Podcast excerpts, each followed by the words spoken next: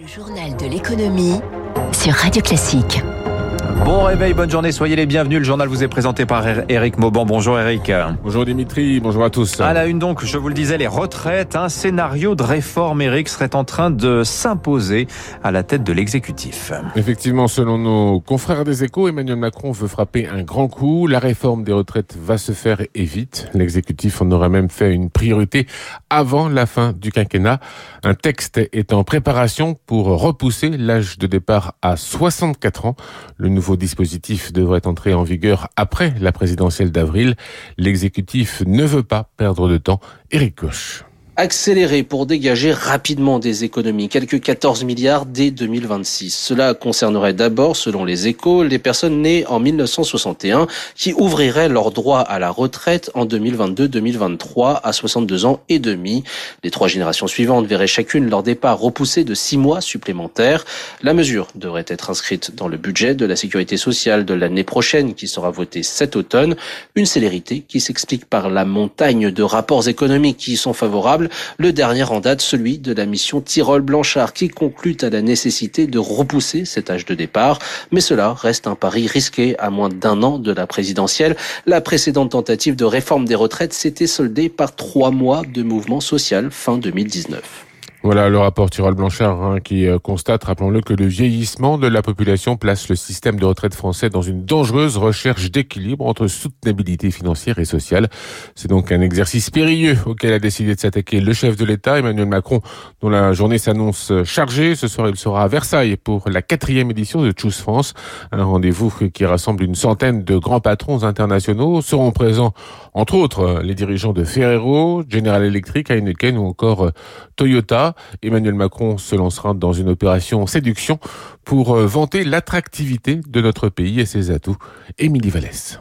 L'enjeu est de taille car l'an dernier, la France a subi un ralentissement des investissements étrangers plus important que ses voisins européens. Les projets ont reculé de 18% dans l'Hexagone contre 13 en moyenne en Europe.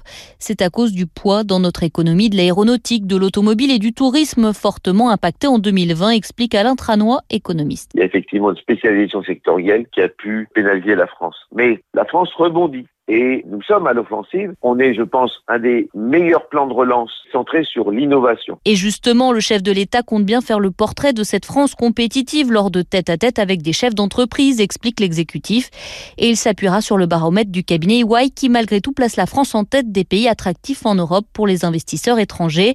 Marc Lermite, associé chez EY. Pour la deuxième année consécutive, la France a gardé la première place devant le Royaume-Uni et devant l'Allemagne. C'est une formidable réussite qui tient aux réformes qui ont été menées depuis euh, quelques années sur euh, la fiscalité, la réduction de l'impôt sur les sociétés, la baisse des charges sociales, sur le maintien du crédit d'impôt-recherche. Mais le bémol, c'est que la France n'attire pour l'instant pas de projet de grande ampleur, poursuit cet expert. Il s'agit surtout d'extension ou d'adaptation de sites existants. Émilie Vallès. Alors avant de se rendre à Versailles ce soir, Emmanuel Macron ira à Douai dans le département du Nord. Oui, il doit annoncer officiellement l'implantation de l'usine de batterie électrique Envision sur euh, le site de Douai, à proximité de l'usine Renault. C'est là que seront produites les batteries du groupe euh, chinois. Elles équiperont les futurs modèles de la marque Losange. Ce site devrait créer 1500 emplois d'ici euh, à 2024, voire 2500 d'ici 2030. Un véritable bol d'air pour euh, la région Hauts-de-France, marquée par les fermetures d'usines et les suppressions de postes. Une aubaine aussi pour la France qui s'invite à la table des grands de l'automobile électrique. Flavien Novi, directeur de l'Observatoire CTLM de l'automobile. C'est très stratégique pour la France, mais plus largement pour l'Europe, d'être capable de produire ces batteries euh, sur le territoire européen pour des questions évidemment industrielles, des questions d'emploi. Cela constitue forcément de bonnes nouvelles pour les territoires concernés. C'est une question de souveraineté, mais c'est aussi une question de création de richesse sur notre territoire, sachant que la valeur ajoutée de la voiture électrique, elle se situe justement dans la batterie. C'est ce qui coûte le plus cher. Donc si on veut protéger cette valeur ajoutée, faire en sorte qu'elle reste sur le territoire européen, bah oui, il faut avoir des capacités de production. Mais en tout cas, il était vraiment temps de partir maintenant parce que il est fondamental, bien sûr, que nos deux constructeurs soient capables de réussir réussir ce virage. Il en va de l'industrie dans notre pays parce que l'industrie automobile, c'est une part importante de l'industrie en France. Voilà, et notez que Renault n'est pas le seul constructeur à vouloir industrialiser ses batteries dans les Hauts-de-France. À Douvrin, à 30 km de Douai, Stellantis et Total Energy portent un projet aux ambitions similaires dont le démarrage est prévu pour 2023. Les annonces d'implantation étrangère en France vont se multiplier dans les prochaines heures. Zalando devrait annoncer aujourd'hui un investissement de 300 millions d'euros pour la construction d'un centre de logistique dans la région parisienne avec à la clé près de 2000 emplois. En bref, à noter l'ouverture aujourd'hui à Barcelone du Mobile World Congress. Euh, c'est le grand rendez-vous mondial annuel de la téléphonie mobile avec Elon Musk qui fête aujourd'hui ses 50 ans en invité surprise. Volkswagen a annoncé qu'il allait mettre fin à la production de voitures à moteur thermique. Ce sera pour 2035, le 14 juillet. Bientôt, donc, la Commission européenne fixera une date que tous les constructeurs européens devront respecter. Et puis, ça y est, le Tour de France est lancé. La crise sanitaire n'a pas affecté l'engouement des collectivités locales pour cet événement. Malgré parfois des surcoûts pour des mises en conformité ou des frais liés au Covid, les villes se bousculent encore pour accueillir la grande boucle. Écoutez Virgile Caillet, délégué général de l'Union Sport et Cycle ça offre une visibilité, une exposition internationale unique pour les villes.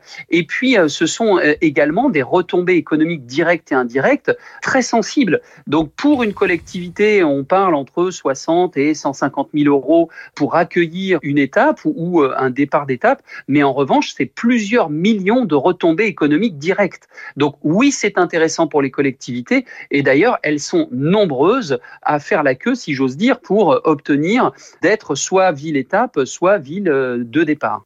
Voilà, le Tour de France toujours aussi populaire.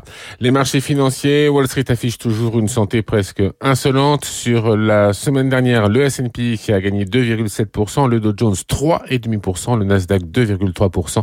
À noter l'action NAC qui a fait un bond de près de 15% sur de très bons résultats trimestriels. Et puis à Paris, le CAC 40 a enregistré une progression hebdomadaire plus modeste de 0,8%. Tout de même sur des plus hauts depuis pratiquement 20 ans. Merci à vous, euh, Eric Mauban.